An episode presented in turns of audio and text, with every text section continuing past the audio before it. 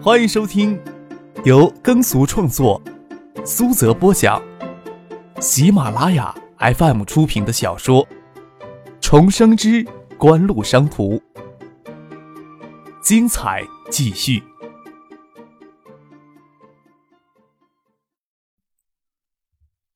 第二百七十六集。那就这样，孙姐他们过来。我让孙姐住在我那屋，孙姐他们会提前两天到的。你高兴就行。张可听他很兴奋的样子，在香港，他也就孙静香可相知相识了，笑着问：“江黛儿过来，许他回不回来呀？他工作定了没有？现在大学是不是搞双轨？他是打算服从分配呀，还是自己找工作呀？”应该直接进孙姐的公司，这些天都叽叽喳喳的跟我说这事儿，烦人的很。下周一回来，比孙姐他们提前一天到。许思很开心的说：“这样挺好，他以后有大把的时间在香港陪我了。那对我来说可就大不好了，大家都跑香港去了。”张可苦恼的说：“他是不是给江奈儿当经纪人呀？”江奈儿的声音已经很完美了，但是要培养出还需要花时间琢磨。再说要出专辑，首先要找到合适江奈儿声线的歌。世纪华音公司实力还小，影响力暂时不去说，也没有足够的资金实力网络到香港有名的流行音乐制作人。这个事情自然有叶宪兵替孙景香心烦。张可当然不会过多的问，倒是听说给孙姐当助手之类的工作吧。江黛儿不是有他妈看着吗？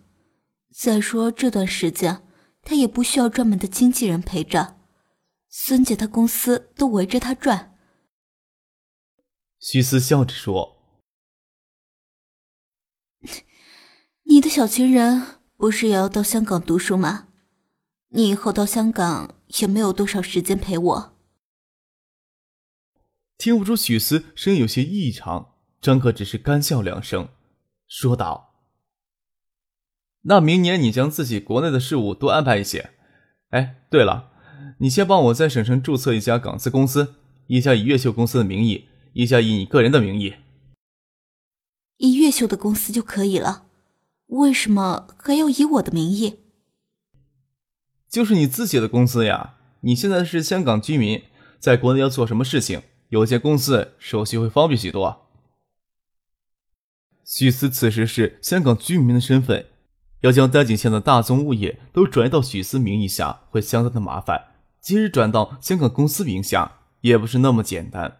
比较简单的方法就是让许思以港商的身份在国内注册投资一家公司，然后将丹景县的物业都转移到那家公司名下。当然，公司不能注册在海州。许思家的宅子，再找许洪博、赵志刚出面解决就行。香港的工资水平要远远高于内地，海州也不是什么闭塞的地方。许思一年的薪水将那栋宅子买回去，也不是什么惊奇的事情。孙锦香、江黛儿一行人在经销商大会前两天赶到了海州。孙尚义的妻子葛景成的鸟女儿葛明玉也随他的女儿孙静香到海州来住两天。孙尚义、葛明德在嘉信集团内部还担任重要职务，只能赶在经销商大会召开的前两天赶到海州。嘉信实业的总裁傅家俊与家人也是如此。许巍也是这一天回海州。学校里边没有什么重要的功课，虽然说毕业分配还刚刚实行双轨制，很多应届毕业生都习惯等分配工作，但有很多毕业生还想着自谋生路。这个时间，请假离校是很方便的事情。最后一个学期甚至可以直接工作，不像理科类的毕业生，最后一个学期大多还要留在学校里做论文。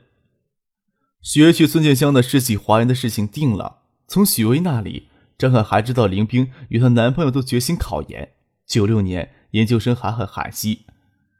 张可记得与林冰的男朋友只吃过一次饭，净白文弱的样子，有着不恰当自尊心，那一次的印象不算太好。张可倒是比较关心令贤媛的去向。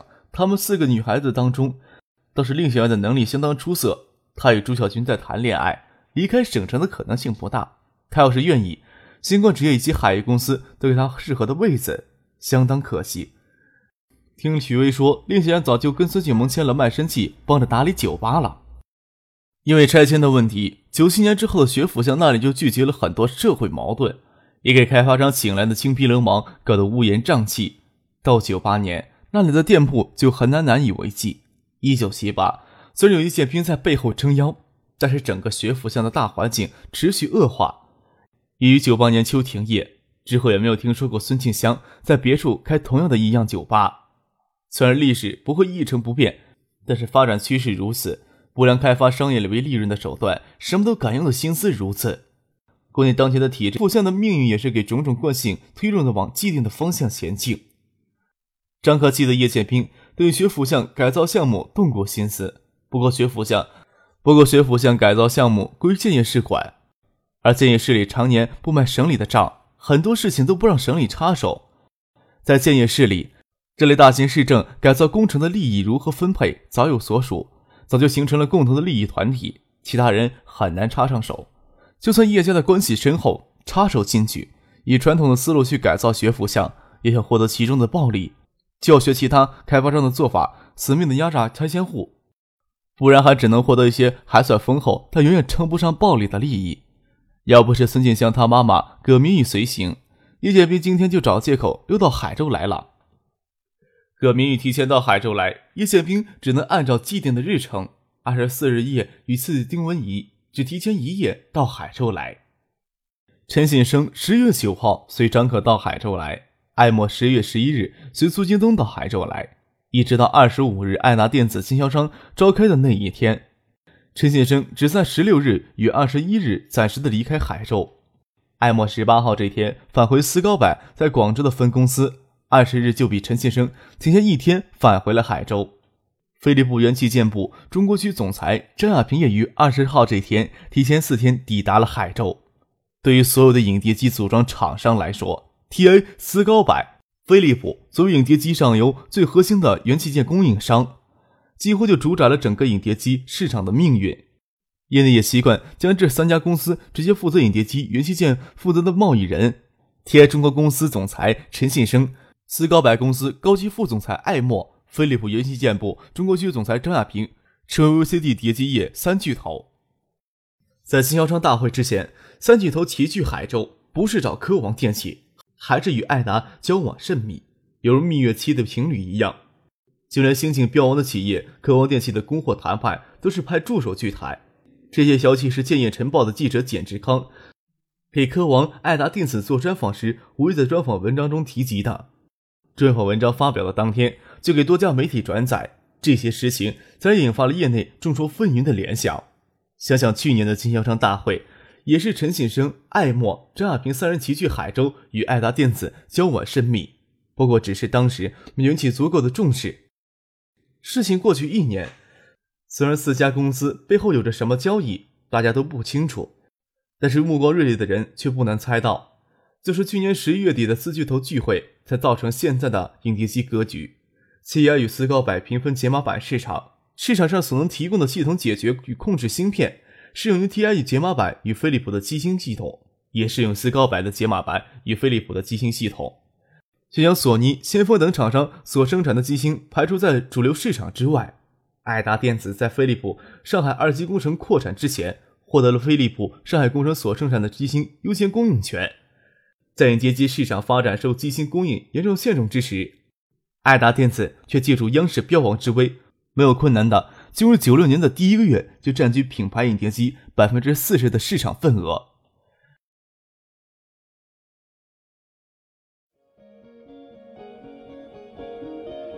您正在收听的是由喜马拉雅 FM 出品的《重生之官路商途》。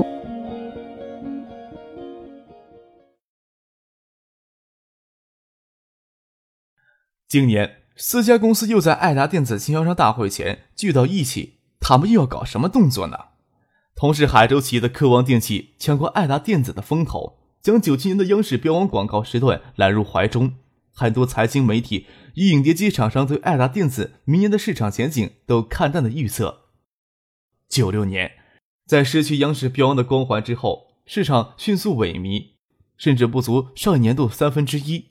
九六年，国内对这一现象还没有足够深刻的反省，所以会有相当多的人预测爱达电子会重蹈上届央视标王孔府宴酒的旧路。这些观点是在爱达电子经销商中也很有市场。刘明辉与那些从爱达电子跳槽到科王电器的高级销售主管，这些天卯足了邮件儿，鼓动以前的客户到科王电器的怀中。也有相当多的经销商信誓旦旦地说，与他们约好提着现金来参加科王电器的经销商大会。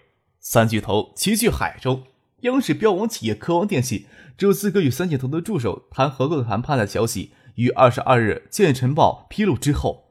看待爱达电子的市场前景的财经媒体与业内厂商的观点都在潜移默化中转变，不少媒体开始揣测三巨头与爱达电子在背地里会搞什么动作。原先很多媒体都没有打算参加爱达电子的经销商大会，受这一条消息的引诱，只计划参加科王电器经销商大会的媒体记者纷纷提前出动，涌入海州。科王电器没有邀请同行业的参加他们经销商大会，谢建南知道，就算他不邀请。新科、步步高、爱多、京正、万利达等厂商也会派代表来海州探探虚实，所以他没有邀请他们，但是爱达电子却邀请了。之前，新科电子、步步高等企业都只打算派两三名市场部的高级职员参加，但是《建业晨报》那篇专访出现之后，都纷纷改变了主意。新科电子专门派出市场部专门负责影碟机市场营销的副总经理向文贵，步步高的段永平。爱多的胡志彪，摸摸爱达电子与科王电器的水底。谢建南心里也心生疑惑。虽然科王电器这段时间势头很符合事先的预测，但是爱达电子背地里究竟在搞什么动作呀？为了企业形象的需要，科王电器在生产基地建在翼龙镇东首的电子工业园里。不过，科王电器总部设在福田大厦，占据福田大厦十层到十二层。谢建南站在淡蓝色的玻璃幕墙前。看着沙田东片鳞次栉比的屋面，考虑这些问题。建南，陈静抱着一只文件夹推门进来。刘明辉他们这些天差不多跑遍华南、华中两地了，这些地方的经销商看来差不多都谈妥了。他们刚将今天走访的成果传回来，你看看。放在我办公桌上吧，我等会儿看。季建南说道。建业晨报记者那篇专访看起来对下游经销商的影响会小一些，不过目前也只是一个合作意向而已。谢建南总不大安心。陈静看着谢建南站在玻璃幕前，将他的文件夹放在他办公桌上，走了过去，低头看着下方的单景巷。他也是刚刚知道，差不多整条单景巷都是锦湖名下的物业。那天夜里还跟张克争执单景巷要如何改造的事情，真是好笑。刘明辉与他随从爱达电子跳槽到科王的十名高级销售主管，从十三日就离开了海州，到华南、华中两地拜访以前的客户，都是相当有实力的经销商。爱达电子不是地区总代，所谓三级代理，只是根据各地区的市场规模大小分类，并收取一到五百万不等的保证金。说三类代理制度或许更准确一些。爱达电子这么一搞。几乎将相当有实力的电器厂商都网络到他们的渠道网络里面，在完整的商品流通过程当中，经销商是相当重要的一环，是直接影响市场终端的一环。这一点，谢建南心里很清楚。刘明辉跟在张克身边有两年多的时候，从张克那里看到的、听到的、感受到的也是这个结论。刘明辉与那些高级销售主管心里也很清楚，自己对客王最大的价值是什么。利用他们在爱达积累下的人脉，帮科王迅速建立起一个相当通畅、能够对各地终端市场施加影响力的渠道网络。只留给他们十天的时间在外面奔跑，到二十三、二十四日，刘明辉只是怕很难在爱达电子经销商大会前接触到他想接触的人。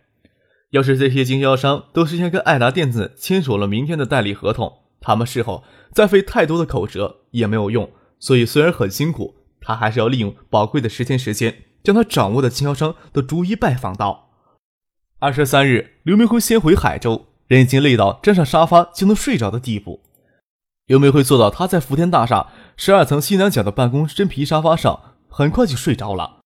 他昨天晚上陪上海永城交家店的老板施永瑜到凌晨两点，然后直接从上海开车回海州，只来得及在公司洗手间洗漱了一下，就到了上班时间。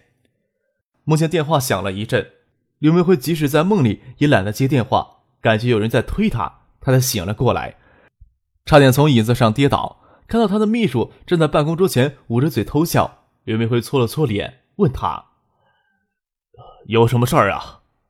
这个秘书是人事部统一招请来的，长相清秀，刘明辉也不好意思跟人家板着脸。渴望除了总经理、副总，就他配了秘书。谢谢南在这里也没有秘书。这段事情忙过之后，谢谢南还要回去主持他的海泰电器的。他有打我办公室电话。原来真是电话铃响了，潜意识是梦中的，只为多睡一会儿。刘明辉不敢耽搁，将西装穿起来，跑到谢谢南在十二楼东南角的办公室去。科王占区十到十二层，四五千平方米的办公面积，相对来说太空旷了。高级管理者的办公楼都在十二层，各个部门都很宽敞，不像爱达电子，行政财务部门的办公室混在一起，市场品管售服务的部门办公室都混在一起。生产部门的办公室放在生产区，研发部门放在市区。谢总，刘明辉推门称呼坐在办公桌前跟陈静谈事情的接见男，发现谢山也坐在办公室的一角，感觉很别扭的，又唤了一声：“谢总也在这儿呀？你凌晨开车回来很累吧？打电话打了两回都没把你吵醒。”接见男问道：“好像有听见。”感觉是做梦呢，就懒得接了。没想到真是电话响了。刘明辉解释道：“秘书将自己趴在桌上睡觉的事情告诉了谢建南，也没什么不好说的。让你回去睡一觉再到公司来，你还不乐意？”谢南笑了笑，站起来，请刘明辉到办公室的转角处休息区坐下。去年陈信生、陈亚平还有艾墨都是这时候到海州来了，背地里有什么故事？从市场的反应来看，他们应该有秘密协议才是呀。据我所知，这要谈两个事情。刘明辉坐到沙发上，看到陈静帮他沏咖啡，装作惶恐的接过，将热咖啡放到玻璃机上，继续刚才的话题。一个是飞利浦机芯的优先供货协议，当时飞利浦产能看到最大，每个月只能生产二十五万套机芯，爱达电子一下包下十万套。还有就是 TI 公司合资成立泰推光电研究所，这些事情都是张可亲自谈下的，具体的事情也没听他说过。